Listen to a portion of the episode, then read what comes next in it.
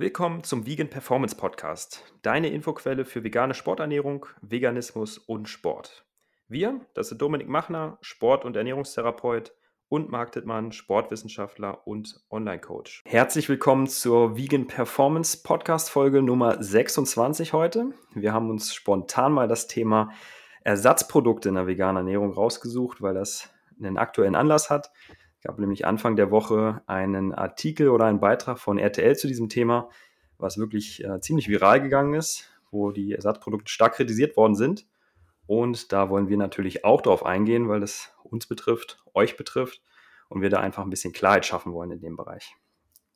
Ja, Dominik, wie geht's dir? Schön, dass du da bist. Ja, ganz gut auf jeden Fall. Ich freue mich auf die Folge. Da können wir wieder viele Missinformationen aufklären und vielen Leuten ermöglichen, sich entspannter mit ihrer Ernährung auseinanderzusetzen, Angst nehmen und Dinge wirklich gut vereinfachen.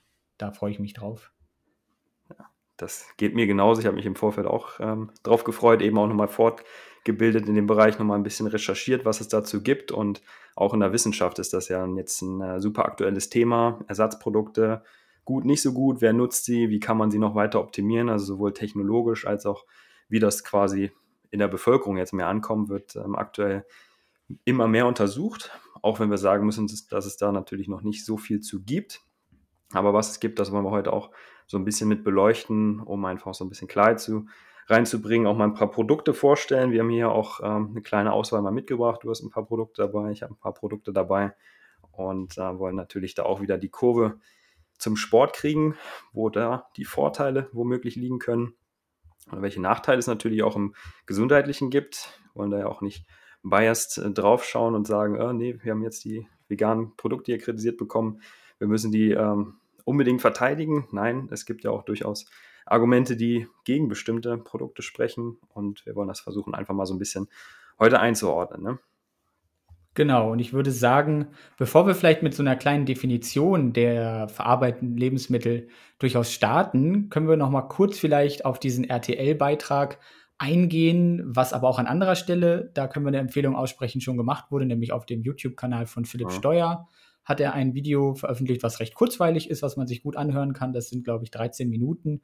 Und dann gibt es auf dem YouTube-Kanal von dem Verein selbst kritisch vegan eine sehr intensive Auseinandersetzung mit diesem Artikel, mit den Behauptungen, die dort aufgestellt wurden und eben auch mit den Studien, die dort herangezogen wurden, die dann im Detail wirklich auseinandergenommen worden sind und wo eben dann gut gezeigt werden konnte, dass der vermeintliche Experte bei RTL die Studien eben wirklich selber überhaupt nicht gelesen hat, einen Artikel abgenickt hat, wo er selber jetzt ähm, ja heute sagen würde, ja, der Artikel ist vielleicht auch gar nicht so ideal, aber er hat ihn halt abgenickt und er hat seine Meinung und versucht die mit Studien zu untermauern, aber diese Studien untermauern eben seine Meinung nicht.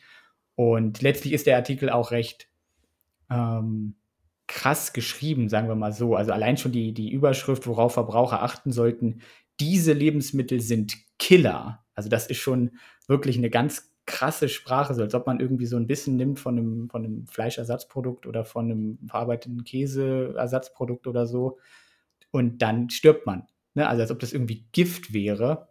Mediziner warnen vor bestimmten veganen Ersatzprodukten und dann ja, wird da eben eine gewisse Argumentationslinie gefahren, die nicht aufrecht zu erhalten ist, wenn man das im Detail sich anschaut. Und wir wollen das heute eben auch noch mal so ein bisschen uns auf verschiedenen Ebenen anschauen.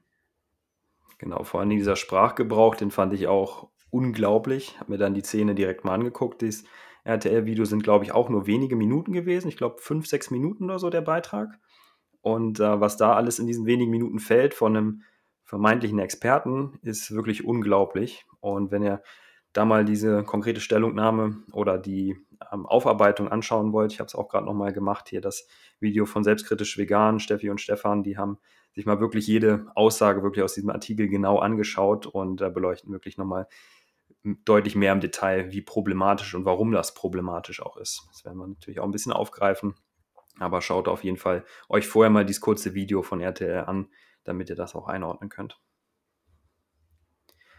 Genau, okay. Da würde ich sagen, fangen wir einfach mit einer kurzen Klassifikation an. Was sind überhaupt verarbeitete Lebensmittel? Zählen da jetzt die Fleischersatzprodukte nur zu?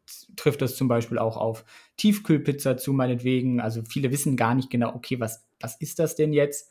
Und da gibt es eben eine in der Ernährungswissenschaft gut anerkannte Definition. Das ist die sogenannte NOVA-Klassifikation. Das ist eben ein System zur Klassifikation von Lebensmitteln.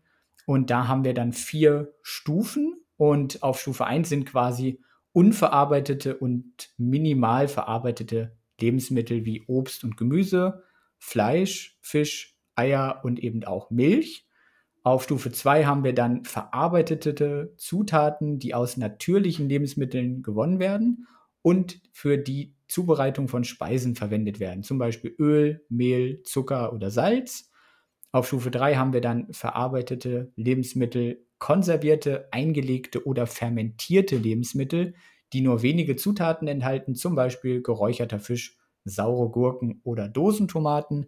Und auf Stufe 4 haben wir dann die Lebensmittel, die sich die meisten eben vielleicht darunter vorstellen, nämlich hochverarbeitete Lebensmittel, die viele Verarbeitungsschritte durchlaufen haben und viele Zutaten und Zusatzstoffe enthalten können, zum Beispiel Kartoffelchips, Tiefkühlpizza, Softdrinks oder Tütensuppen. Und ja, das ist erstmal so die Basis, mit der wir arbeiten. Und einige vegane Lebensmittel oder vegane Fleischersatzprodukte könnte man als verarbeitet bezeichnen, weil sie eben einfach nicht so am Baum wachsen oder die Pflanze das nicht so hergibt. Aber dann können wir eben auch sagen, okay, die sind jetzt nicht hochverarbeitete, sowas wie zum Beispiel Tempeh oder Tofu zum Beispiel, ist natürlich nicht so hochverarbeitet wie jetzt eine vegane Tiefkühlpizza, meinetwegen. Also da müssen wir auf jeden Fall auch schon mal unterscheiden. Das werden wir uns dann gleich auch nochmal angucken mit den einzelnen Produkten, die wir mitgebracht haben. Die sind dann auch nochmal von dem Verarbeitungsgrad so ein bisschen unterschiedlich, dass wir da nochmal ein paar Beispiele auch reinbringen können. Ne? Genau, auf jeden Fall.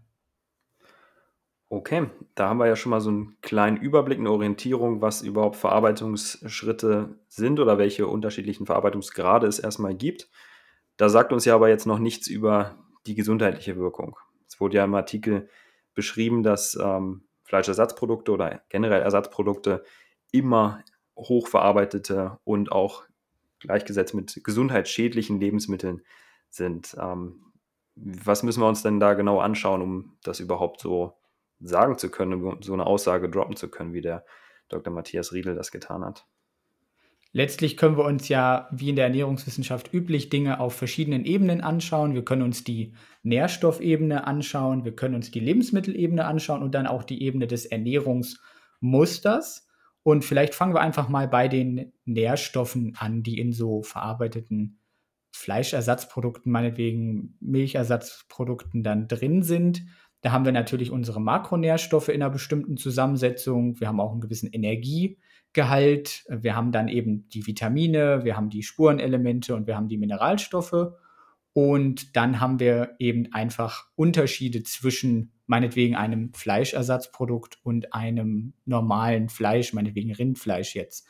Und da gibt es eben durchaus auch schon Studien zu einigen dieser Lebensmittel, wo man eben dann durchaus sieht, dass die klassischen Nährstoffe, die eben bei einer veganen Ernährung durchaus kritisch sind, dann eben in diesen verarbeiteten Fleischersatzprodukten, Milchersatzprodukten zum Beispiel weniger vorhanden sind. Das ist dann natürlich sowas wie Vitamin B12, das ist sowas wie Calcium, das ist sowas wie Vitamin B2, das ist sowas wie Jod und Selen und Eisen meinetwegen. Da haben wir einfach ein, ein geringeres Vorkommen in diesen pflanzlichen Lebensmitteln und dann natürlich auch in den verarbeiteten Lebensmitteln, eben aus denen diese äh, oder die aus diesem Fleisch, die aus diesen Pflanzen gemacht werden quasi. So, und auf der anderen Seite haben wir aber auch dann Inhaltsstoffe in Pflanzen, die einfach dann in das verarbeitete Produkt mit übergehen. Und das ist eben dann zum Beispiel sowas wie Ballaststoffe, äh, bestimmte Fettsäuren, die auch dann in, in günstigerer Zusammensetzung zum Beispiel in den Fleischersatzprodukten mit drin sind.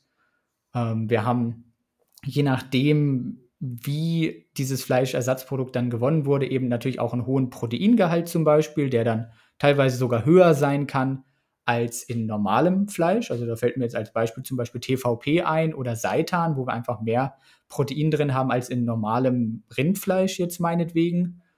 Und ähm, deswegen ja, haben wir einfach bestimmte ähm, Inhaltsstoffe, die mehr drin sind, aber auch bestimmte Inhaltsstoffe, die weniger drin sind. Und eine Aussage, die zum Beispiel von äh, RTL oder von, von Dr. Riedel da getätigt wurde, war, dass wenn ich jetzt äh, meinetwegen ein Soja-Fleischersatzprodukt herstelle, dann habe ich quasi keine Inhaltsstoffe mehr da drin außer Protein. Und das stimmt eben nicht. Wenn wir uns Fleischersatzprodukte anschauen, dann sind da eben durchaus noch viele Inhaltsstoffe aus der Sojabohne drin. Zink zum Beispiel und Ballaststoffe und Eisen, also all das, was so eine Hülsenfrucht eben einfach enthält, das ist da dann auch noch mit drin. Oder bei einem Sojajoghurt zum Beispiel auch. Wir wissen ja sogar, dass sogar solche Sachen wie sekundäre Pflanzenstoffe, Isoflavone, sogar die finden wir noch in verarbeiteten Sojaprodukten, ne, in relevanten Mengen. Und wenn ich noch an was anderes denke, was mir gerade einfällt, TVP, Soja-TVP, weiß ich zum Beispiel auch, hat super viel Eisen, was ja auch durchaus ein kritischer Nährstoff ist.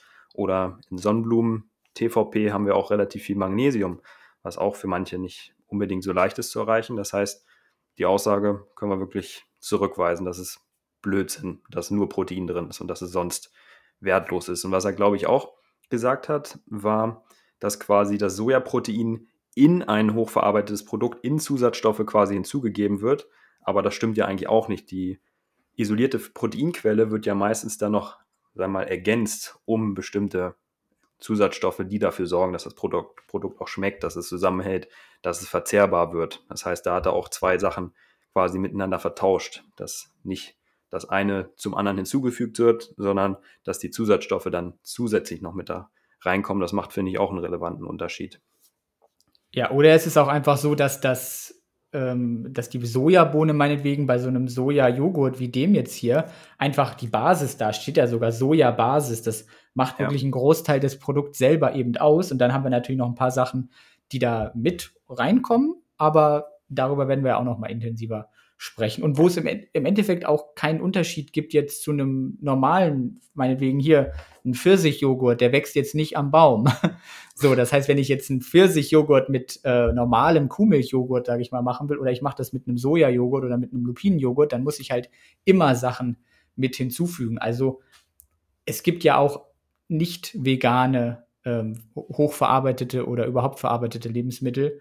Und da ist es jetzt nicht unbedingt so, dass die veganen Lebensmittel da eine, eine große Ausnahme machen und sonst äh, essen die Leute alle nur äh, hier Lebensmittel der Stufe 1, Naturprodukte. Das ist ja nicht so. Ja, dafür hat er sich ja auch ein bisschen ausgesprochen. Eine Sache, auf die ich nochmal kurz zurückkommen würde, ist die Sache, dass du gerade gesagt hast, Fleischersatzprodukte oder Ersatzprodukte im Allgemeinen enthalten oft weniger zum Beispiel kritische Nährstoffe auch weniger im Vergleich zu der vollwertigen Pflanze oder weniger im Vergleich zu dem Korrelat, sag ich mal, des, sag ich mal, dem tierischen Pendant? Du meinst wahrscheinlich letzteres, ne? Ja, das ist eine gute Differenzierung, die wir da machen müssen. Die, die Ursprungspflanze selber enthält einfach bestimmte Nährstoffe schon nicht. Also äh, eine, eine Sojabohne enthält eben dann nicht viel Jod oder nicht viel Kalzium meinetwegen oder nicht vergleichbar viel wie jetzt ein Milchprodukt zum Beispiel. Und wenn ich dann das verarbeite, dann ist da eben dann quasi noch weniger drin.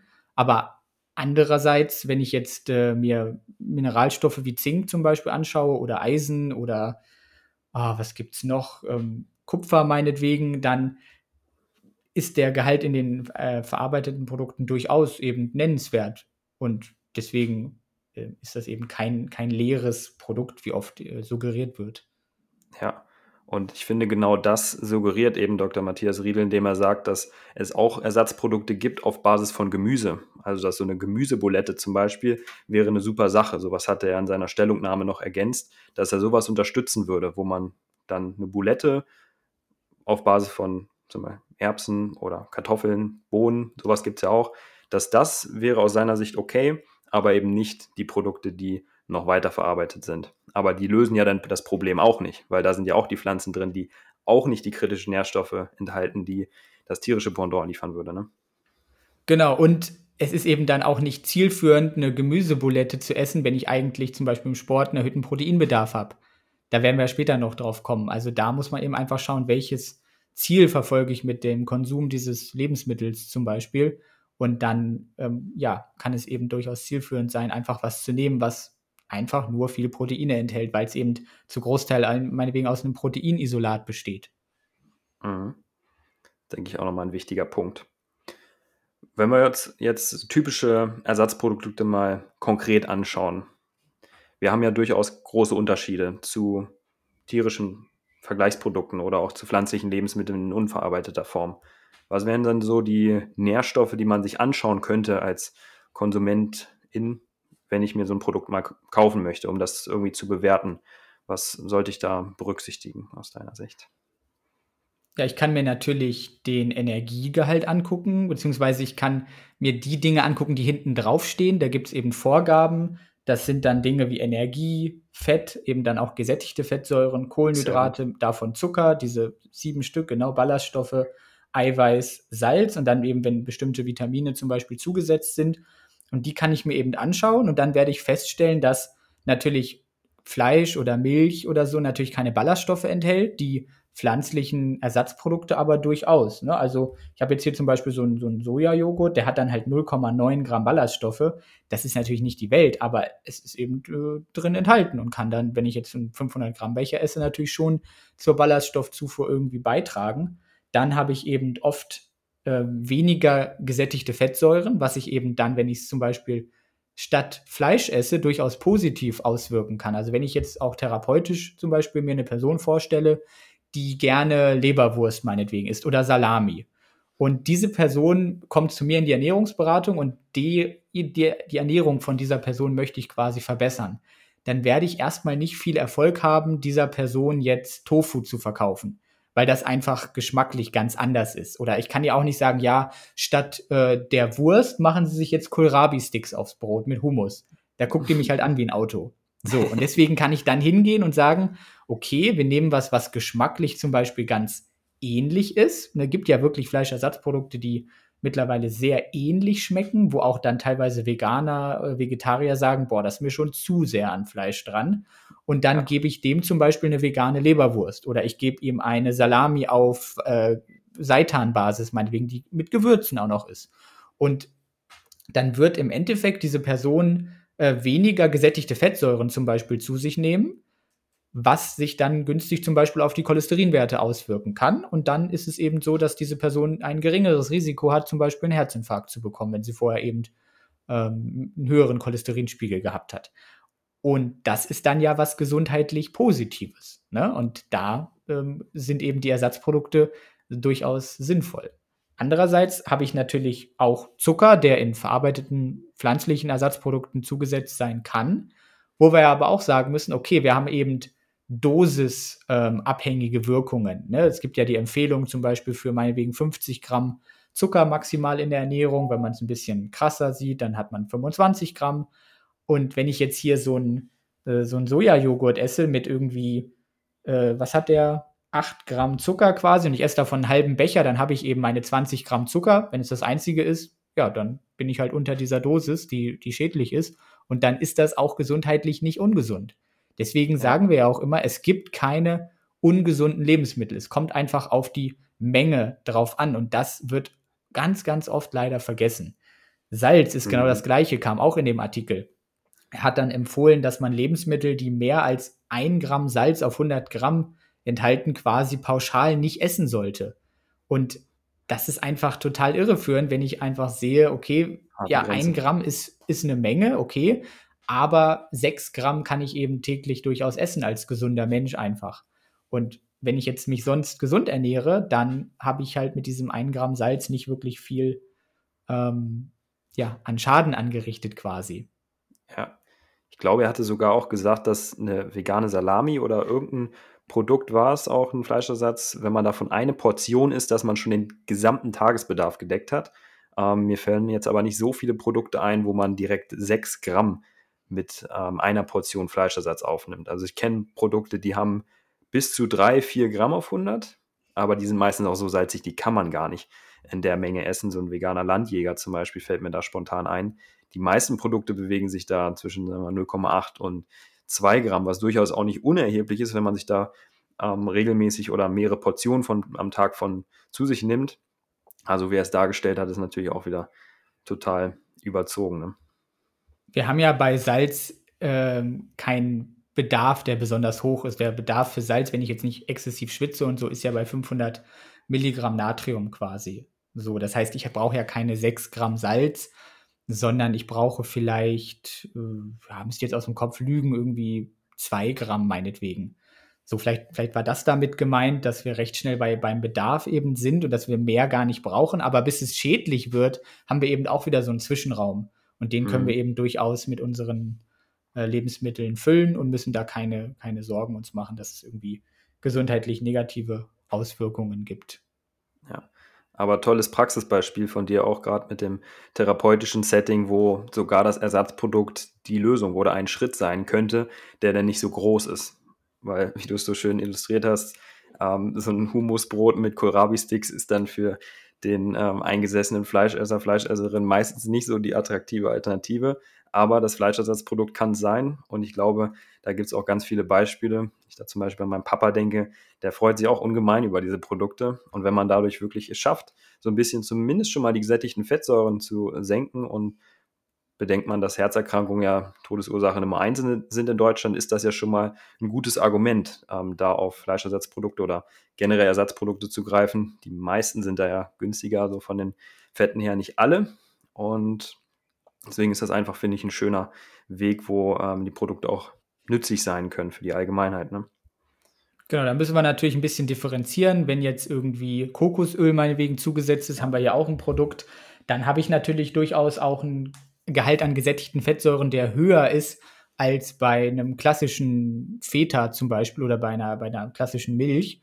Und dann habe ich eben den Effekt der Lebensmittelmatrix, den ich in Milchprodukten äh, und Milch habe, nicht. Das heißt, da sind dann tatsächlich die ähm, pflanzlichen Ersatzprodukte durchaus gesundheitlich negativer zu bewerten als die klassischen tierischen Lebensmittel. Das ist ja auch sowas, wo wir sehr oft schon darauf hingewiesen haben, dass tierische Lebensmittel eben nicht pauschal ungesund sind und letztlich ja. kommen wir jetzt aber auch schon ein bisschen auf die nächste Ebene, nämlich auf die Lebensmittelebene. Ne? Eben waren wir bei den Nährstoffen und jetzt gucken wir uns eben die Lebensmittelebene an. Wenn ich jetzt so einen äh, veganen Feta-Käse hier zum Beispiel nehme und den vergleiche mit einem normalen Feta, dann ist der normale Feta in Anführungsstrichen durchaus ähm, als gesundheitsförderlicher zu bezeichnen, weil er eben dann mehr Nährstoffe enthält. Er enthält, enthält dann zum Beispiel mehr Proteine, er enthält mehr Jod, er enthält mehr Kalzium, mehr Vitamin B2 und eben doch auch gesättigte Fettsäuren zum Beispiel. Vielleicht nicht ganz so viel wie die, müsste ich jetzt nachschauen, weiß ich nicht im Kopf.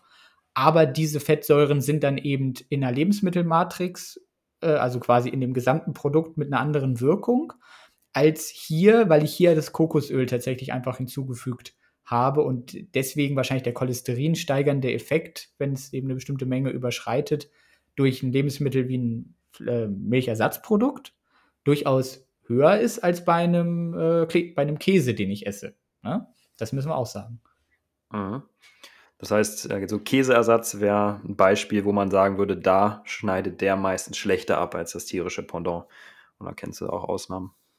Absolut. Also da gibt es eigentlich, soweit ich weiß, keinen veganen Käse, der in irgendeiner Form auch nur ansatzweise an ähm, echten, richtigen, wie auch immer, Kuhmilch, Käse oder Ziegenkäse oder, oder Schafskäse oder was rankommt. Äh, bei den Fleischersatzprodukten ist das schon ein bisschen anders. Da haben wir eben dann durchaus Nährstoffe zugesetzt, aber auch da fehlen dann eben diese bestimmten Nährstoffe, die wir schon, schon genannt haben. Eiersatzprodukte sind auch noch nicht adäquat. Stichwort Cholin zum Beispiel auch. Da haben wir eben ähm, da nicht so viel drin. Oder Proteine zum Beispiel auch und andere Nährstoffe in Eiern. Fisch ist auch eine so eine Sache. Wenn ich jetzt so einen Fisch auf Basis von Karotte nehme, dann, dann kann ich den lecker zubereiten vielleicht. Aber er ist eben nicht adäquat zu vergleichen, was Proteine angeht, was Selen, Jod, ähm, Omega-3-Fettsäuren angeht, kann ich nicht mit einem mit Seefisch dann in dem Sinne vergleichen. Ja, sehe ich auch immer wieder. Die Unterschiede sind einfach immens groß. Deswegen kann man das auch gar nicht pauschalisieren, so wie der Dr. Riedel das getan hat aber nochmal auf den Käse zurückzukommen, gibt es, ähm, sehe ich auch so fast nur Negativbeispiele. Da muss man ganz klar sagen, finde ich das tierische Pendant immer die bessere Wahl, wenn es einem wirklich nur um die Gesundheit gehen würde. Und Was aber ganz cool ist, ähm, gibt ja auch Produkte auf Mandel- und Cashew-Basis. Wenn die jetzt nicht mit Kokosöl versetzt sind, wären die schon mal die bessere Wahl. Also das können wir hier vielleicht als Praxistipp nochmal so mit an die Hand geben. Und ich habe tatsächlich eine bekannte Werbung an der Stelle. Äh, die hat ein Käse-Startup auch gegründet, vor zwei Jahren, glaube ich. Äh, Wies heißt, ähm, heißt die Marke, ist auch bei Instagram. Und sie hat mich jetzt vor kurzem kontaktiert und gefragt danach, wie man einen veganen Käseersatz erstellen könnte, der auch so ein bisschen mehr vom Nährstoffgehalt, was die Proteine betrifft, auch an das tierische Pendant rankommt. Und da hatte sie die Idee, mit Hanfsamen zum Beispiel zu arbeiten, die noch zu ergänzen. Ansonsten ihre Produkte auf Cashew-Basis. Das heißt, die Lebensmitteltechnologie ist da auch in der Entwicklung. Ich denke, da wird eine Menge kommen. Ich habe eben auch in einem Artikel gelesen, ähm, der auch von diesem Jahr war, ganz neu, dass sich da jetzt die Lebensmittelindustrie eben auch mehr auf, die, auf den Nährstoffgehalt konzentriert. Die letzten Jahre ist ja auch noch ganz neu. Die Entwicklung äh, ist ja viel passiert, so im geschmacklichen Produkt, die man vorher als ungenießbar bezeichnet hätte vor ein paar Jahren, sind inzwischen so gut, dass auch äh, wirklich teilweise meine, Profis nicht mehr den Unterschied schmecken zwischen einem veganen Burger zum Beispiel. Da gibt es ja zahlreiche tolle Beispiele mittlerweile oder auch bei Hähnchen, äh, Pute und so Ersatz gibt es inzwischen, finde ich, schon richtig gute Sachen, aber da hat man sich eben viel auf die Textur, zum Beispiel auf den Geschmack konzentriert und natürlich muss man dann da auch mit Sachen arbeiten, die nicht nur das pflanzliche Proteinisolat enthalten, sondern eben auch ein paar Zusätzen so. Und wenn jetzt die Entwicklung weitergeht, bin ich auch ganz sicher, dass sich das ähm, auch weiter durchsetzen wird, dass auch mehr kritische Nährstoffe zugesetzt werden. Ich glaube, manche Hersteller machen das auch schon, dass in Fleischersatz teilweise auch schon Vitamin B12 zum Beispiel drin ist, Eisen ist teilweise zugesetzt. Und sowas haben wir ja bei Milchprodukten inzwischen auch schon bei Milchersatz. Also hier der Sojajoghurt, den du gerade gezeigt hast, der ist meines Wissens nach immer sogar inzwischen mit Vitamin B12, Vitamin D, Calcium, manchmal noch Vitamin B2. Das heißt, da hat man schon mal ein paar von den kritischen Nährstoffen drin. Und wenn das dann auch noch beim äh, Fleischersatz passiert oder auch beim Käseersatz, da die Entwicklung sich noch verbessert, und das wird definitiv passieren, dann kann man die Sache natürlich auch nochmal anders bewerten, als das gerade zurzeit der Fall ist. Ne? Ist ja auch einfach logisch, dass man sich zuerst auf sowas wie Textur, Geschmack konzentriert, weil einfach das natürlich der Grund ist, warum die Leute das essen. Es ist ja niemand etwas, weil es jetzt äh, viel Vitamin B12 enthält oder so. Das machen wir ja einfach nicht. Das ist natürlich dann im Nachgang wichtig und wird aber auch noch geschehen bei den äh, Milchersatzprodukten zum Beispiel, bei Sojadrink, Haferdrink und so weiter, da haben wir eben mittlerweile wirklich bei vielen Herstellern eine, eine adäquate äh, Anreicherung mit Vitamin B12, mit B2, mit Calcium, mit Vitamin D. Jod fehlt noch so ein bisschen, das ähm, muss noch nachgeliefert werden, ist ganz, ganz, ganz wichtig, wird dann aber auch, ein Hersteller hat es zum Beispiel schon gemacht, Oatly macht das schon, soweit ich weiß. Und deswegen werden die anderen Hersteller da auch einfach mhm. nachziehen. So. Ja. Was mir da gerade noch einfällt, ist die Beobachtung, dass vor allen Dingen Biohersteller da weniger darauf achten als konventionelle. Also wenn ich da an Milchersatz zum Beispiel denke, sind da die Bio-Pflanzendrink-Alternativen selten angereichert. Oder ich, mir fällt jetzt spontan keins ein, gibt es bestimmt welche. Aber die konventionellen, wie zum Beispiel Alpro oder auch andere, die setzen da immer drauf. Und ich denke, das ist dann auch wieder so ein Problem mit dem Appeal to Nature, wo wir auch gleich noch zu kommen werden, dass ähm, da bei solchen Produkten versucht wird, auch auf sagen mal, Zusätze zu verzichten, diese zu vermeiden, weil KonsumentInnen das da nicht haben wollen, eine lange Zutatenliste. Und ja, das kann dann wieder mehr zum Problem werden, weil man dann eventuell mehr die Gemüsebulette wählt, wie ähm, das empfohlen worden ist, statt vielleicht das Fleischersatzprodukt, was angereichert ist, was mehr Protein enthält als das pflanzliche Pendant. Und sind wir mal ehrlich, so eine Gemüsebulette ähm, ist jetzt nicht so der Mehrwert meines Erachtens, weil es wird in der Regel genug Gemüse, genug Obst gegessen, wenn man eine pflanzliche Ernährung hat. Geht nicht für alle, aber für die meisten. Und wenn man dann die Ernährung noch mit so einer Gemüsebulette ergänzt, dann hat man dieses typische Problem, dass man eigentlich nur Beilagen isst. Nur Gemüse. Gemüse ist gut, nicht falsch verstehen. Aber wenn dann die. Proteinquelle fehlt ähm, und dann immer noch die kritischen Nährstoffe, dann haben wir eben ein Problem. Und ich habe auch den Eindruck, dass einfach viele denken, wenn der Teller möglichst bunt ist, da alle Farben dabei sind, auch viel Grün, viel Rot, viel Gelb, Eat the Rainbow mäßig, dann wird auch angenommen automatisch, dass das gesund ist und dass das alle Nährstoffe abdeckt, dass man dann keine Probleme bekommt mit der Gesundheit, sondern nur dann, wenn man eben diese Ersatzprodukte isst. Und ich könnte mir vorstellen, dass dieser Beitrag eben dazu führt, dass man auch wieder mehr in dieses Denken reinkommt und sagt, ach, nehme ich beim nächsten Mal lieber doch wieder die Gemüsebulette und hat dann die Annahme, dass es besser ist, aber bringt eigentlich gar nicht für das, gar nichts für das, was man sich eigentlich wünscht. Wie siehst du das? Ja, eigentlich ist es so, dass so solche Beiträge oder auch so ein Denken dann tatsächlich sogar mehr schaden als äh, diese Ersatzprodukte, die dann meinetwegen viel Proteine enthalten, zu nehmen. Und das ist ja wirklich ja. faszinierend, ne? dass man denkt, man tut was Gutes dann, indem man dann eher die Gemüsebulette wählt, aber eigentlich wäre es genau das andere, was äh, zielführender ist, auch im sportlichen Kontext dann. Ja, ja. Okay, ich glaube, das ist eine gute Überleitung, dass wir uns mal konkret auch diese Zutatenlisten mal anschauen. Wir haben ja auch ein paar Produkte mitgebracht und was, denke ich, auch spannend wäre, ist, dass wir mal kurz beleuchten mit diesem Part mit alles Chemie. Das hat ja auch der Dr. Riedel gesagt, ähm, was mich auch erschüttert hat, dass er als eigentlich Fachperson sowas sagt. Und vielleicht können wir das auch kurz mal aufgreifen und dann auch mal so ein paar Zutaten nennen oder auch mal die, dafür sensibilisieren, dass eine lange Zutatenliste zwar tendenziell eher schlechter ist, aber nicht per se schlecht ist, dass es viele Zutaten gibt, die auch total unbedenklich sind und man sich da weniger Gedanken drüber machen muss, als äh, viele das auch tun.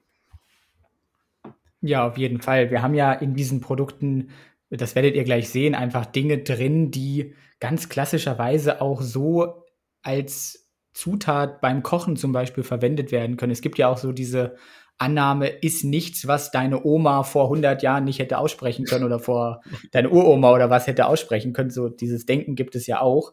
Und dann werden so Formeln genannt, die irgendwie chemisch sind hier C6, H12, O6. Und man denkt sich so, oh Gott, das ist ja alles Chemie. Und was ich euch halt gerade erzählt habe, ist einfach Glucose. So, oder dann gibt's diese, da gibt's so schöne Bilder von den ganzen Aromastoffen, die einfach in Äpfeln drin sind, in Bananen mhm. meinetwegen. Und das sind hochgradig chemische Begriffe und eigentlich ist es halt einfach eine Banane oder ein Apfel. Das heißt, ähm, letztlich besteht einfach alles aus Chemie.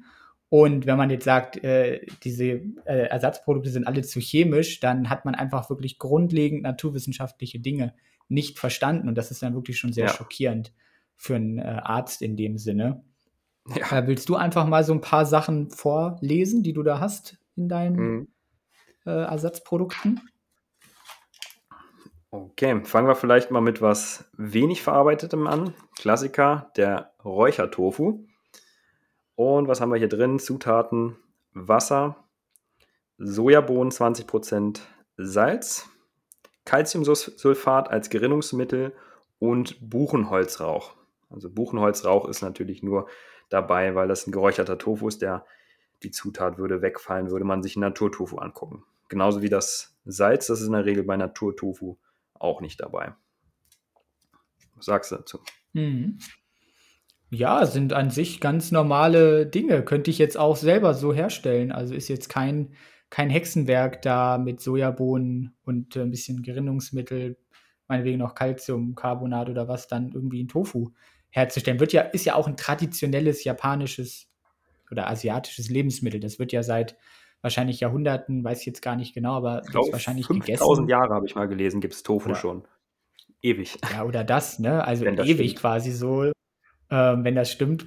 Aber auf jeden Fall lange, lange genug, um eben einfach zu sagen, gut, das ist ein wirklich traditionelles Produkt. Und jetzt sagt aber Dr. Riedel ja auch zum Beispiel, Tofu würde er jetzt nicht darunter zählen. So, und das denken viele, glaube ich, auch noch. So ein Tofu, sowas wenig verarbeitetes, das hat irgendwie eher so einen gesundheitlich positiven Stempel noch als jetzt so ein äh, Fleischersatzprodukt auf Sojabasis, meinetwegen. Aber da werden wir auch gleich noch äh, entsprechend mhm. zu kommen die Zutatenliste bei den verarbeiteten Produkten ist natürlich auch deswegen teilweise nur so lang, weil das einfach vorgeschrieben ist, dort aufzuzählen, welche Inhaltsstoffe dort eben verwendet wurden. Wenn ich jetzt, ähm, jetzt sage ich mal, nicht vegane äh, verarbeitete Lebensmittel an, anschaue, wie Wurst zum Beispiel, dann kaufe ich die irgendwie in der, in der Fleischabteilung und dann habe ich aber natürlich nicht diese Pflicht, dort alles, was da drin ist, in irgendeiner Form anzugeben, was ich eben aber bei den veganen Ersatzprodukten habe.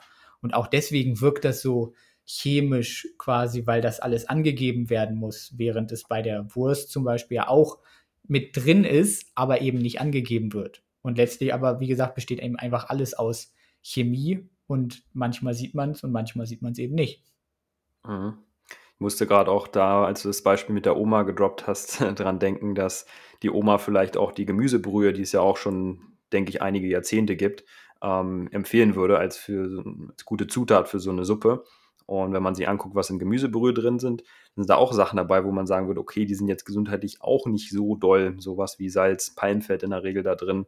Ähm, das heißt, ähm, nur weil es weniger unnatürlich wirkt, heißt es nicht, dass es ähm, direkt äh, besser wäre als so ein paar Zutaten, die man in äh, verarbeiteten Produkten eben findet, wo wir vielleicht auch nochmal drauf eingehen können, weil die meisten Zutaten, die sich dort drin finden, in so einer längeren Zutatenliste, sind ja total unbedenklich. Also das muss man ja auch dazu sagen. Genau, willst du noch mal was von dir vorlesen oder soll ich jetzt einfach mal mein böses Fleischersatz-Soja-Isolat-Produkt aus äh, vorlesen? Mach gerne weiter, dann machen wir es im Wechsel. okay. Ja, wir haben jetzt hier einfach äh, Like Meat Döner quasi, also ist auch gewürzt dann. Gucken wir mal. Also wir haben als erste Zutat zum Beispiel auch wieder Wasser, dann haben wir 25% Soja-Proteinkonzentrat, dann haben wir Marinade, die eben aus Rapsöl, Chiafett, Gewürzen, Kräutern, Meersalz, Brandweinessig, Rohrzucker, Paprikaextrakt, Dextrose, also quasi Glucose ähm, und Ascorbinsäure als Antioxidationsmittel, also quasi Vitamin C, besteht. Dann haben wir noch natürliche Aromen, Salz, Kuminextrakt, Maltodextrin, Zwiebel, Zucker und Gewürze. Also auch da ist jetzt nichts großartig dabei, wo man sich fragt, huch, was ist das denn? Wir zumindest nicht, aber ich denke, da wird auch oder sollte keine Alarmglocke läuten, wenn man diese Zutaten hört, außer bei denen, die dieses Zero Zucker predigen. Das ähm, erlebe ich auch immer wieder im gesundheitsperfektionistischen Veganismus, dass man wirklich alle Zutaten meidet oder alle Produkte meidet, wo man irgendwo Zucker in der Zutatenliste findet. Und wenn du dir mal jetzt den Gesamtzuckeranteil äh, Anteil oder wie viel Zucker ist in dem Produkt auf 100 Gramm drin? Null. Null. So wenig, dass man es wahrscheinlich dann so unter 0,5 Gramm ist, dann wird sie als Null klassifiziert. Und es gibt wirklich Leute, die meiden diese Produkte, weil sie drauf gucken und sehen, da ist Zucker drin. Und wie relevant ist es, die ganze Packung davon zu essen, wenn du dann am Ende ein Gramm Zucker hast? Ja, überhaupt nicht. Und das ist ein Beispiel ja, dafür, dass die Menge ja auch voll wichtig ist. Und wenn das einfach irgendwo da ein bisschen Zucker drauf auftaucht, weil das wahrscheinlich außen ein bisschen dran ist, damit es besser karamellisiert, like Meat ist ja dann auch richtig schön krustig außen dran, das wird sicherlich auch dazu beitragen oder der Grund sein, warum da ein bisschen Zucker dabei ist. Aber es ist total unrelevant auf gesundheitlicher Ebene. Und vor allem, wenn man dann noch weiß, dass der negative Effekt von Zucker ja hauptsächlich darüber kommt, oder sagen wir nicht hauptsächlich, sondern eigentlich ausschließlich, mehr oder weniger, außer wenn wir uns die Zahngesundheit anschauen, daher kommt, dass man eben ähm, tendenziell davon sehr viel konsumiert, dann viele Kalorien aufnimmt und dann übergewichtig wird, dann haben wir hier ein Produkt, was auf 100 Gramm 120 Kalorien hat. Und dafür dann aber 18 Gramm Eiweiß und auch noch 6,5 äh, Gramm Ballaststoffe. Das heißt, das ist kalorienarm, es ist relativ ballaststoffreich, es ist proteinreich, also es ist wirklich ein Lebensmittel, was einen sehr, sehr, sehr schwer nur dick machen wird. Und deswegen ja. ist der Zucker da einfach nicht wirklich relevant. Ja. Und auch ganz wenig Fett in dem Produkt, ne? Ich glaube nur so um die 2 Gramm beim Like Meat. Ja, sogar weniger, 3,7, okay, aber gesättigte Fettsäuren zum Beispiel 0,5. Äh, das heißt, wir haben hier halt ein Produkt, was wenig gesättigte Fettsäuren enthält, ähm, wenig Zucker tatsächlich, wenig Kalorien, dafür viel Eiweiß und deswegen ist es einfach ein super gut geeignetes Produkt. Und der Zucker ist dann wahrscheinlich nicht mal für die Zahngesundheit irgendwie schlecht, weil das eben nicht so gut haften kann auf den Zähnen, weil es auch wirklich nicht viel ist. Und wenn ich das dann in der Mahlzeit esse mit Gemüse und äh, anderen Lebensmitteln zum Beispiel, dann, dann haftet das nicht auf den Zähnen, dann kann sich da auch äh, das bakteriell nicht äh, in Richtung Karies entwickeln. Also von daher ist es mit dem Zucker da in, in diesem Produkt wirklich absolut äh, unbedenklich. Ja, gutes Beispiel. Okay, bringe ich meins ja auch nochmal vor. Ich habe ein Produkt äh, auf Erbsenproteinbasis, Pulled Chunks nennen die sich. Ähm, eins meiner Lieblingsprodukte hier tatsächlich. Und was haben wir da drin? Wasser, Erbsenprotein, Sonnenblumenöl, Kürbispüree, Erbsenfaser, Weingeistessig, das heißt hier Brandweinessig in Deutschland, ähm, ist ein österreichisches Produkt, Apfelsaftkonzentrat, Gewürze, Pfeffer, Kartoffelstärke, Karottensaftkonzentrat, Karamell, Sirup, Pfeffer, verschiedene Pfeffer, Zitronensaft, Konzentrat und Salz. Genau, was haben wir hier für Werte drin? Auf 100 Gramm haben wir 9,6 Gramm Fett. Das ist ein bisschen mehr als in deinem Produkt, aber immer noch nicht exorbitant viel. Aber auch nur 1,1 Gramm gesättigte Fettsäuren. Würde man das zum Beispiel dann auch mit einem ähm, ja, mit Pute vergleichen oder Rindfleisch, Hähnchen, die haben auch tendenziell ein bisschen mehr gesättigte Fettsäuren, auch wenn das jetzt in der Regel auch relativ fettarm ist.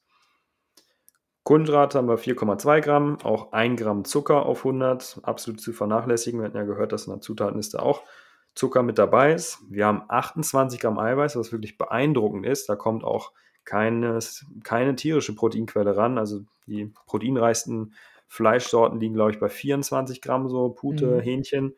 Also sind wir hier wirklich richtig gut dabei. Und wir haben 2,1 Gramm Salz, was schon ein bisschen mehr ist, aber die eine Packung, zwei Portionen, je nachdem wie viel man davon isst, enthalten 140 Gramm. Das heißt, ähm, man hat unter zwei Gramm auch bei einer Portion. Und äh, genau, ich denke, das ist auch ein richtig gutes Produkt, oder was sagst du? Absolut, ja. Wie viele Kalorien waren das nochmal? Kalorien hat es 224 auf 100. Also schon ja, dann haben wir ja mehr. auch wirklich eine gute Proteindichte, viel Protein, wenig Kalorien. Also wirklich auch eine super, super Sache da in dem Sinne. Äh. Ich kann ja noch mal hier den, den Alpro-Joghurt quasi vorlesen. Da haben wir quasi Soja-Basis. Das ist einfach wassergeschälte Sojabohnen. Dann haben wir Pfirsich mit drin. Wir haben Zucker mit drin. Wir haben Säureregulatoren drin und Zitronensäure und Natriumcitrate. Aber Zitronensäure habe ich halt auch, wenn ich eine Zitrone esse oder einen Zitronensaft irgendwie rein Theo. Ne? Also das ist jetzt nichts Besonderes. Dann habe ich Pektine. Das ist zum Beispiel auch ein Ballaststoff, der in Äpfeln vorkommt, mit dem ich auch zum Beispiel dann Marmelade selber machen könnte, wenn ich es kaufe. Ja. Ähm, dann habe ich Tricalciumphosphat, das ist der Zusatz äh, vom Calcium. Dann habe ich hier auch Aroma, Meersalz, Antioxidationsmittel, das ist quasi Vitamin E, was zugesetzt ist, und eben auch noch Ascorbinsäure. Dann habe ich Karottenextrakt, das ist so ein Weg, dann das Lebensmittel zu färben, um es eben so ein bisschen pfirsich-orangemäßiger zu machen, ist dann einfach ansprechender. Und dann haben wir eben die Vitamine und eben auch die Joghurtkulturen mit hinzugesetzt. Und wir dürfen eben auch nicht vergessen, dass die Lebensmittelindustrie ja zum Beispiel sowas wie Farbstoffe, Aromastoffe nicht umsonst in Lebensmittel reintut, denn sonst würden tatsächlich viele Lebensmittel einfach scheiße aussehen.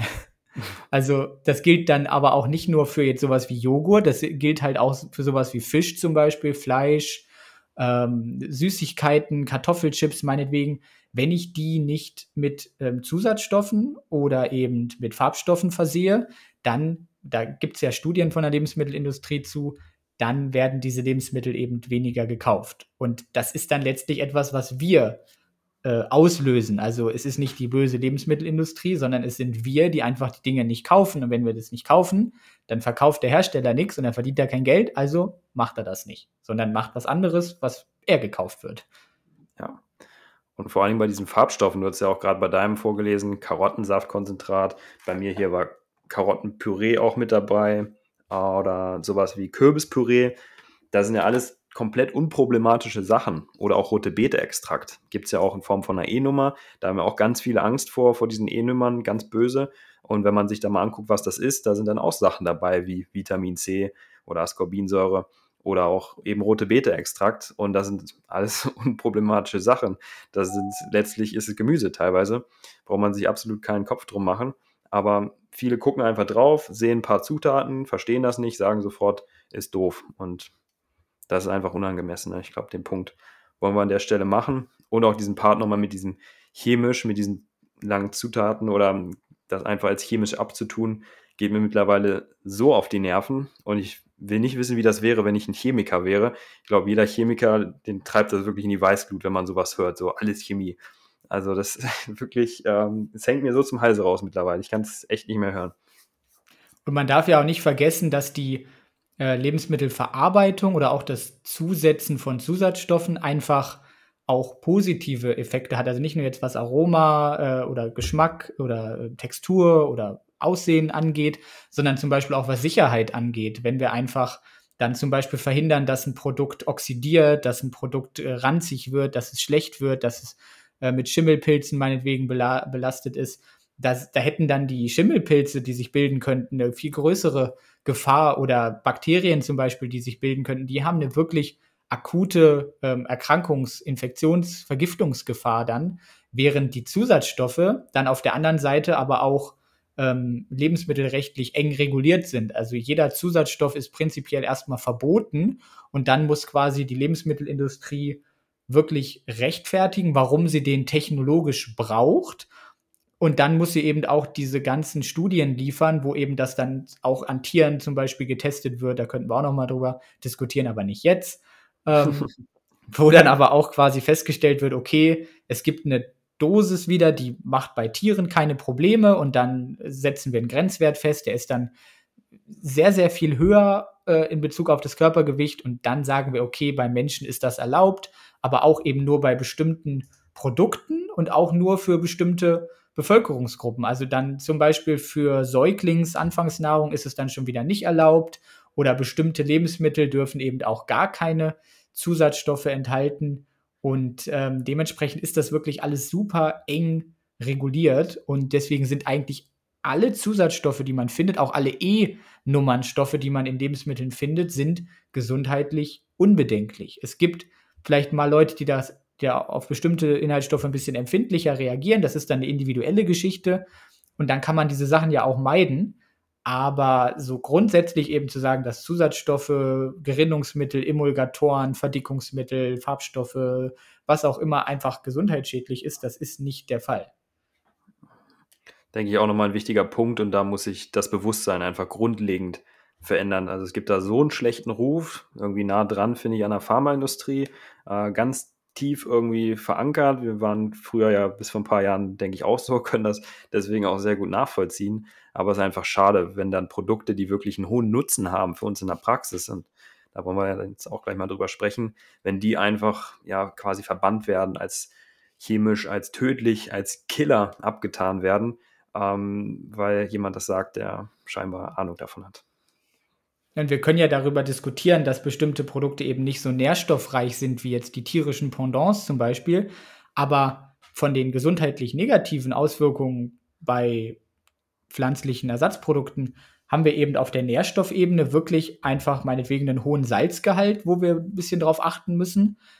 Oder wir haben eben dann vielleicht auch einen hohen Zuckergehalt in manchen Fällen. Aber das war es dann letztlich auch schon. Und wenn wir da eben drauf achten, und da sind wir eben dann bei der Ebene des Lebensmittel, äh, des Ernährungsmusters, wenn ich eben insgesamt darauf achte und diese Sachen in einem, ähm, in einem, in einem Ausmaß konsumiere, das was gesundheitlich vertretbar ist, oder davon sogar mehr essen kann, bei Salz zum Beispiel bei Sportlern, die ja viel schwitzen, oder eben bei Zucker auch, wo der Zucker dann einfach gleich verstoffwechselt wird, dann verliert das Ganze einfach noch mehr seinen Schrecken und dann sind so Aussagen wie diese Produkte sind tödlich einfach noch ähm, unfundierter, weil auf, auf Lebensmittelebene oder auf ähm, Ernährungsmusterebene gibt es einfach auch überhaupt gar keine Studien dazu, dass jetzt ein ähm, Fleischersatzprodukt dann wirklich zu gesundheitlich negativen Outcomes führt. Ich würde sogar behaupten, in manchen Fällen, ne, wie am Anfang beschrieben, kann es sogar, wenn es Fleisch ersetzt, zum Beispiel in der Ernährung, teilweise, dann kann es eben sogar gesundheitlich positiv wirken. Oder wenn ich ähm, meinetwegen jetzt dadurch mich einfach insgesamt gesünder ernähren kann, meinetwegen mehr in die, in die pflanzliche Richtung gehe, dann ist das einfach gesundheitlich positiv. Und es gibt einfach keine Studien, die zeigen, dass die Lebensmittel ähm, schädlich sind. Und die Studien, die angewendet wurden oder aufgeführt wurden in, bei RTL, das waren eben Studien, die ähm, dann quasi hochverarbeitete oder normal verarbeitete tierische Produkte untersucht haben, also sowas wie Wurst zum Beispiel. Und die Inhaltsstoffe von Wurst und von äh, veganer Wurst sind einfach überhaupt nicht vergleichbar. Ich habe in, in Wurst und in Fleisch einfach durchaus potenziell schädliche Substanzen drin, die in den Fleischersatzprodukten dann einfach nicht drin sind. Zum Beispiel Helmeisen, PAKs, Nitrosamine, die sind da einfach nicht drin in den veganen Produkten, deswegen kann ich es nicht vergleichen. Ich kann es nicht pauschal gleichsetzen. Und was da angeführt worden ist, äh, seinerseits an Studien, hat ja nicht mal das, was er da als Claim reingebracht hat, äh, unterstützen können, so wirklich. Da hat man sich ja, wie du es gerade beschrieben hast, allgemein verarbeitete, hochverarbeitete Produkte angeguckt und dann auch an einer Gruppe von äh, Probandinnen, die ja sehr ungesund gelebt haben, muss man sagen. 50 Prozent haben geraucht, Übergewicht, ähm, allgemein ungesunder Lebensstil. Und dann hat man wirklich Portionen da gehabt von, ich glaube, es waren geringste Gruppe irgendwie vier Portionen hochverarbeitete Lebensmittel bis zu zwölf am Tag. Das heißt, die haben wirklich sehr, sehr viel davon gegessen. Und dann hatte man dennoch, in Anführungszeichen, nur eine Erhöhung des individuellen Risikos ähm, von zwei auf vier wahrscheinlich Todesfälle, Erkrankungsfälle, ich weiß nicht mehr genau, ob es Todes- oder Erkrankungsfälle waren, auf 1000 Menschen. Das heißt, es ist individuell komplett zu vernachlässigen. Auf Bevölkerungsebene da nicht, da ist es schon ein relevantes Thema. Aber individuell, wenn man sich das mal vorstellt, zwei versus vier äh, Fälle auf 1000 ist echt nicht so das Ding. Und das selbst bei Gruppen, die ähm, dann auch andere verarbeitet, hochverarbeitete Produkte zu sich genommen haben. Ne? Ja, es, es, rechtfertigt einfach in keinerlei Hinsicht die Wortwahl dort mit Killer-Produkten, ja. wenn dann das Risiko so, so ansteigt. Das ähm, ist einfach nicht in Ordnung. Aber das, ähm, denke ich, haben wir schon ganz gut dargestellt. Ähm, vielleicht, ja, was ist unser nächster Punkt? Ähm, ich würde dich nochmal fragen wollen, was du glaubst, was, äh, oder ob das bei dem Dr. Riedel dann auch das ist, was viele haben, dieses Problem mit dem Appeal to Nature Fallacy, dass man denkt, wenn es natürlich ist, ist es besser für einen, oder was die Gründe sind, wo, worauf das zurückzuführen ist, dass er sowas raushaut, so aus persönlicher Sicht da mag ich gar nicht spekulieren. Das wäre ja jetzt wirklich Spekulation. Ich kann nicht in seinen Kopf reingucken. Will ich auch gar nicht. Äh, da jetzt irgendwie was vermuten, warum das so ist. Ähm, letztlich müssen wir einfach die Aussagen des Sachliche bewerten und das ist einfach falsch gewesen. Sehr vernünftige Aussage. Aber ich würde denken, das können wir vielleicht nochmal kurz aufgreifen. Oder würde ich dich auch fragen wollen, was du dazu sagst. Ähm, Glaubst du, dass sowas, ähm, wie es dort verbreitet worden ist in dem Beitrag, ähm, da nochmal so richtig Spiritus im Feuer des Gesundheitsperfektionismus im Bereich vegan sein kann, dass das echt ein Problem ist für viele. Das wurde ja auch eben ähm, in der Twitch-Folge von Stefan und Steffi ähm, aufgegriffen, dass das ja ohnehin ein Problem ist in der veganen Szene, dass solche Beiträge dann das noch verschlimmern, diese Beziehung zum Thema Essen, die teilweise schon sehr perfektionistisch ungesund auch ist. Ja, denke ich absolut, dass das das Ganze verschlechtert und eben sogar auch die Leute davon abhält, die sich eben ja nicht unbedingt jetzt gleich vegan ernähren wollen, aber die, die sich eben einfach gesünder ernähren wollen, die meinetwegen weniger Fleisch essen wollen, das, oder meinetwegen jetzt auch mal Haferdrink oder Sojadrink meinetwegen trinken wollen, dass die dann wirklich denken jetzt, dass das eben ungesund ist und dass sie dann eben bei den äh, zu viel an tierischen Produkten eigentlich bleiben was dann eben auf Umweltebene nicht gut ist, was auf gesundheitlicher Ebene dann eben nicht gut ist und wo man natürlich auch eine Chance verspielt, sich langsam an den Veganismus irgendwie ranzutasten, an die vegane Ernährung zumindestens ähm, und dann man eben wirklich ja denkt, dass diese, dass diese Lebensmittel dann potenziell ungesund ist und letztlich äh, sind und letztlich geht es ja, wenn ich jetzt ein Fleischersatzprodukt nehme, auch gar nicht um die Gesundheit, sondern es geht ja darum, die Viecher in Ruhe zu lassen. Und wenn ein Produkt da schon mal hilft, dann finde ich, ist es allein aus dem Grund, um den es ja eigentlich geht, positiv zu sehen. Natürlich muss es auch im, im Nachgang irgendwie gesund sein, was es ja ist, was wir ja schon geklärt haben. Aber erstmal geht es ja um die Tiere. Mhm.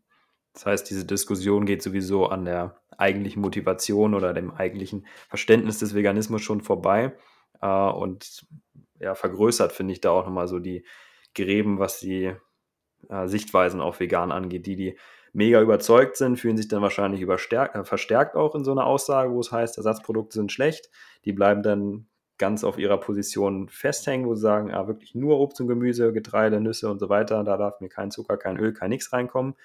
Und die, die eigentlich Lust hätten, den Umstieg zu machen auf vegan mit Ersatzprodukten, damit es den Umstieg ja auch letztlich erleichtert, das ist ein tolles äh, Argument auch dafür, hast du schon gerade gesagt, die kriegen dann wahrscheinlich sogar ein bisschen Angst und sagen, okay, dann bleibe ich vielleicht doch mal lieber bei meiner Wurst, statt zu der veganen Variante zu wechseln. Ne?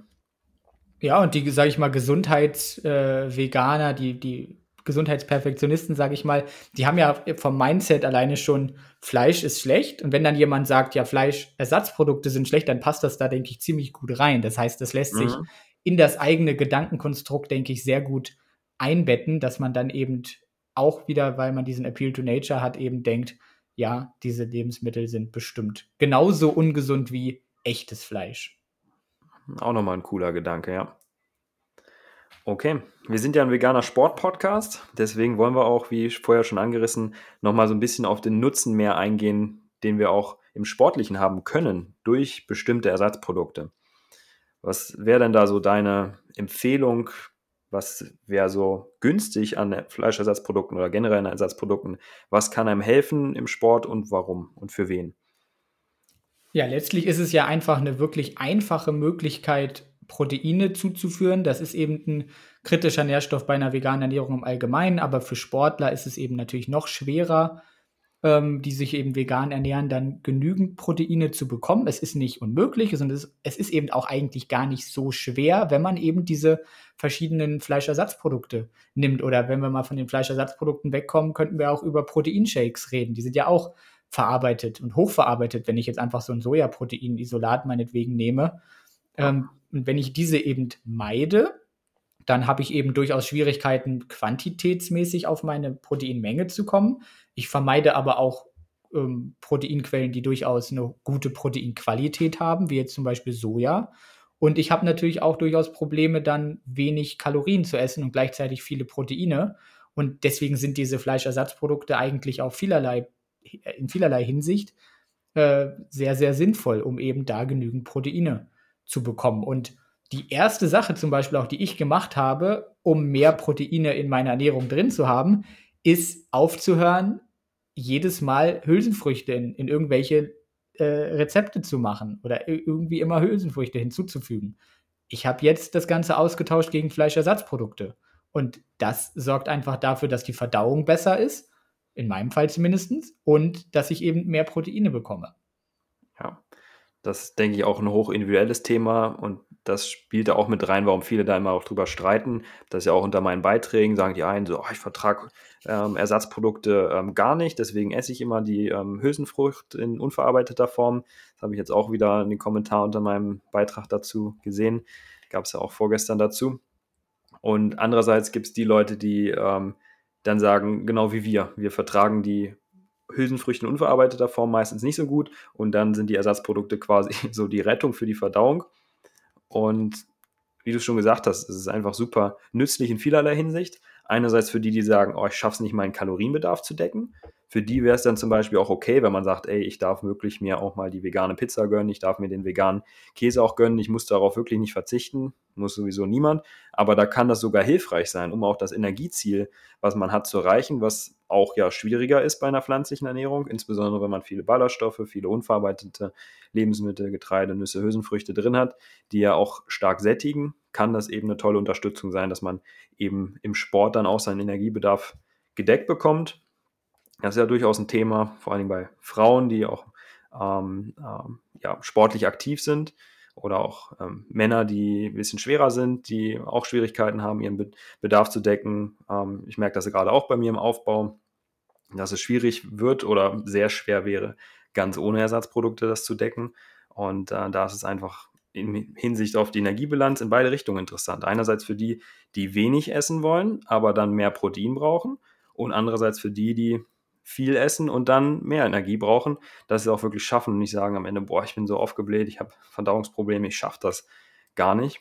Und da sollte man, finde ich, die einfach nutzen. Und hatte jetzt vorgestern, glaube ich, auch die Frage bekommen, ähm, fand ich ganz lustig, hey du, ich möchte gerne wenig Kalorien zu mir nehmen, viel Protein, aber keine Ersatzprodukte nehmen. Habe ich jetzt äh, auch immer wieder gehört und das ist, glaube ich, genau das Problem. Das Bewusstsein ist dafür da, dass man mehr Protein bräuchte in der Ernährung, aber man kriegt es nicht hin, weil man sagt, ey, ich will es aber ohne Ersatzprodukte bitte schaffen. Und da muss man sagen, okay, dann wird es wirklich schwierig, je nach Kalorienziel. Ne? Ja, ich habe allein dazu einen Instagram-Beitrag äh, zu diesem Thema ohne Ersatzprodukte und so viel Protein. Das ist auch noch möglich, außer man sperrt sich dann wirklich auch noch gegen Soja oder so, dann ist halt wirklich äh, Katastrophe, dann geht es nicht mehr. Ähm, aber auch geschmacklich finde ich einfach, ist das so, dass die Fleischersatzprodukte ja eine riesen Vielfalt zurückbringen. Wir haben ja dieses äh, geschmackliche, texturmäßige, einfach von Fleisch, womit wir ja auch alle wahrscheinlich aufgewachsen sind oder wahrscheinlich 99,9 Prozent irgendwie damit aufgewachsen sind, wo wir einfach Vorlieben haben. Und ich kann jetzt einfach auch nicht in den veganen Döner irgendwie Kichererbsen reinmachen. So, das schmeckt halt nicht wie Döner dann, meinetwegen als Beispiel jetzt. Ähm, und deswegen kann ich dann einfach so ein, so ein Like Meat Döner hier jetzt habe und ich mache mir den und es schmeckt und ich lasse die Viecher in Ruhe. Ich habe Proteine. Ähm, dann ist das doch eine tolle Sache, da auch äh, wirklich Genuss in sein Leben zurückzubringen, wo man ja sonst schon verzichtet aus einem guten Grund. Ja, das, das finde ich auch super wichtig, wenn ich da zurückdenke an meine oder unseren ersten, ersten Jahre, wo wir das auch so gemacht haben, perfektionistisch versucht haben, verarbeitete Produkte groß, größtenteils zu meiden. Da war das einfach geschmacklich nicht annähernd so attraktiv. Das war einseitiger, das war ein bisschen langweiliger. Klar, es geht. Die, die sehr ambitioniert unterwegs sind, sagen, ey, ich esse jeden Tag das Gleiche, ähm, fünf Tage die Woche, Meal Prep, äh, mittags Abendbrot das Gleiche, ähm, dann kann man das irgendwie hinkriegen. Die sagen, okay, das gibt mir nicht so viel Essen, aber das gilt ja nicht für die meisten Leute. Die meisten Leute wollen ja geschmackliche Abwechslung haben, wollen Lebensqualität durch Essen auch haben. Und da sind Fleischersatzprodukte nicht nur im Sport eine tolle Lösung, sondern auch einfach, um ja da Abwechslung reinzubringen. Und wenn ich allein hier an die äh, Produkte wie Tofu denke, wie viel man damit machen kann, äh, oder TVP auch, man kann es süß zubereiten, man kann es herzhaft zubereiten. Und äh, es ist wirklich so nah dran dann an Fleisch von den äh, Makronährstoffen, zumindest von den Proteinen, Fetten und Kohlenhydraten, dass man wirklich dann auch keinen Nachteil mehr hat im, im Bereich Fitness, Bodybuilding zum Beispiel. Da war das ja anfänglich oder immer noch ein besonders großes Thema, wo man gesagt hat, okay, äh, vegan ja, aber im Sport, ne, schwierig, Ausdauersport vielleicht noch, aber Bodybuilding, Fitness, no way, geht nicht. Und da ist man mittlerweile so weit durch diese Produkte, dass man sagen kann, ja, nö, funktioniert genauso gut wie auch mit Tierprodukten. Fast genauso gut. Ja, da haben wir, ja, da haben wir auch so, noch ein paar da haben wir auch noch ein paar Studien rausgesucht, äh, wo man eben durchaus sieht, wenn ich jetzt zum Beispiel so ein Fleischersatz-Hähnchen nehme und reichere das mit Lysin an und vergleiche es mit einem normalen Hähnchen meinetwegen, dann kriege ich eben einen genauso hohen Anstieg der Muskelproteinsynthese, was jetzt noch nicht gleichzusetzen ist mit Muskelwachstum, aber es ist schon mal ein Hinweis darauf, dass eben das Fleischersatzprodukt, weil es eben auch viele Proteine enthält und dann eben Lysin zugesetzt ist, dann doch eben durchaus äquivalent äh, also gleichzusetzen ist mit einem normalen Geflügel. Oder gab jetzt auch noch eine weitere Studie, wo man dann meinetwegen Seitan mit Milcheiweiß verglichen hat, also Gluten, Weizeneiweiß quasi mit Milcheiweiß, wo man jetzt denken würde, ja, Seitan stinkt da total ab, aber von der Muskelproteinsynthese ist der Effekt auch recht ähnlich. Oder dann auch eine neue vierwöchige Studie, wo man einfach geschaut hat, okay, ich lasse die Leute sich mischköstlich ernähren, ich lasse die Leute sich quasi mehr oder weniger Whole Food Plant-Based ernähren oder ich lasse sie einfach sich vegan ernähren mit, glaube ich, zwei Portionen Ersatzprodukten pro, äh, pro Tag, glaube ich. Und dann haben wir einfach komplett gleiche Ergebnisse, was die sportliche Leistungsfähigkeit angeht. Und deswegen muss man eben aus sportlicher Sicht auch sagen, dass diese Fleischersatzprodukte tatsächlich sehr gut geeignet sind im Sport und den tierischen Pendants da durch ihren hohen Proteingehalt eben äh, in nichts nachstehen. Ja. Und dann finde ich, muss man auch nicht so herumbasteln, dass man sagt, ah, ich muss jetzt meinen Reis mit der und der Menge Erbsen kombinieren, dass die Wertigkeit möglichst hoch ist, dass man es auch irgendwie schafft, mit dieser wirklich deutlich schlechteren Quantität dann qualitativ das irgendwie auszugleichen. Wenn man es quantitativ schafft, dadurch, dass man einfach ein Fleisch das Produkt wie Seitan hat, was sehr proteinreich ist, sogar energie- oder proteinreicher in der Regel als ähm, da die tierischen Produkte auch, dann schafft man es auch, diese schlechtere Qualität eben auszugleichen und hat auch dadurch, finde ich, weniger Stress in der Ernährung. Wie viel ich früher auch immer rumüberlegt habe, gesagt habe, oh Mist, ich muss jetzt mindestens 300 Gramm Erbsen noch zu meinen 250 Gramm Vollkornreis reinkriegen, damit ich zumindest so 25, 30 Gramm Eiweiß reinkriege. Boah, habe ich mir das da reingequält und hat dann auch temporär mal funktioniert. Aber es war mit extrem viel Essen auch verbunden, wenig Lebensqualität und das muss, finde ich, nicht sein. Wenn man da sagt, hey, ich habe das Ersatzprodukt drin, dann kann man auch mal andere Faktoren so ein bisschen weniger ähm, beachten und hat damit den Protein das quasi abgedeckt. Ne? Ja, genau. Und dafür sind die äh, Fleischersatzprodukte einfach super. Oder wenn ich jetzt hingehe und sage, ich trinke Hafer, Soja, Barista in meinem Latte Macchiato meinetwegen, ähm, dann ist das ja einfach eine tolle Möglichkeit, um einfach ja wieder die Tiere in Ruhe zu lassen und trotzdem einfach das sagen ja auch viele Mischköstler, einfach fast den gleichen Geschmack zu haben. Ich kenne viele Mischköstler, die einfach Haferdrink nehmen, weil sie ihn einfach super finden und äh, ja. das, die, die sagen, ja, dann brauche ich halt keine Milch mehr. Okay, die verstehen zwar nicht, dass es um die Tiere geht und denken, das ist dann gesünder oder machen es einfach, weil es genauso schmeckt so und helfen dadurch natürlich auch den, den Tieren in einer gewissen Hinsicht. Ähm, und das ist doch einfach eine, eine tolle Sache, wo wir einfach nicht unnötigerweise gegen argumentieren sollten, sondern wir sollten das noch ähm, fördern. Ja, wenn man dann auch den Haferdrink auch gut anreichern würde immer, dann, dann kommt der da auch ein bisschen näher ran ne, an, die, an die Kuhmilch. Das höre ich nämlich auch immer relativ oft. Ja, ich hab's. Ja, die viele sagen, ich, ich habe es jetzt ersetzt. Die sagen, ich habe es jetzt ersetzt, Kuhmilch durch Haferdrink, ich habe gesundheitlich jetzt was Besseres gemacht. Und dann so sagen, äh, jetzt äh, musst schon gucken, dass du dann auch die Nährstoffe anderweitig reinkriegst. Das schmeckt dir vielleicht besser, aber ist jetzt nicht unbedingt besser. Das wäre jetzt wieder ein Beispiel, wo wir eben sagen, okay, da ist normale Kuhmilch besser. Das ist so. Ja. Als jetzt unangereicherter Haferdrink. Auch wenn das Bio ist und vegan, das ist gesundheitlich äh, nicht so sinnvoll. Ja. Habe ich auch die Tage wieder bei Instagram einen Beitrag gesehen, wo auch eine Person geschrieben hat, Mandelmilch, Mandeldrink versus Kuhmilch. Und er hat irgendwer noch geschrieben, ja, schon super, aber Haferdrink wäre noch besser, gesundheitlich und ethisch, umwelttechnisch nochmal besser als, äh, als Mandelmilch ähm, oder Mandeldrink weil da so viele Nährstoffe drin sind, Zink, B1, B12 und so weiter. Da dachte ich so, was, von was für einem Haferdrink sprichst du bitte? Äh, du ja, sprichst ja. vielleicht für die Zutaten von, dem, von der Kuhmilch, aber nicht von dem Haferdrink. Das ist auch wieder so ein gesundheitsperfektionistisches Ding, wo man sagt, ach nee, die Mandelmilch, die darfst du nicht. Und der Haferdrink ist das Beste. Aber geschmacklich hast du natürlich absolut recht. Da sind viele jetzt voll offen und mögen dann nach einer Zeit den Haferdrink sogar meist mehr als Kuhmilch und sagen, ich will gar nicht zurück zur Kuhmilch. Ne? Nee, natürlich im Sinne des Veganismus auch. Genau. Haben wir noch was oder sind wir eigentlich durch? Ich hätte nichts mehr auf meiner Liste. Ich glaube, wir haben richtig viele coole Sachen hier angesprochen in der knappen Stunde.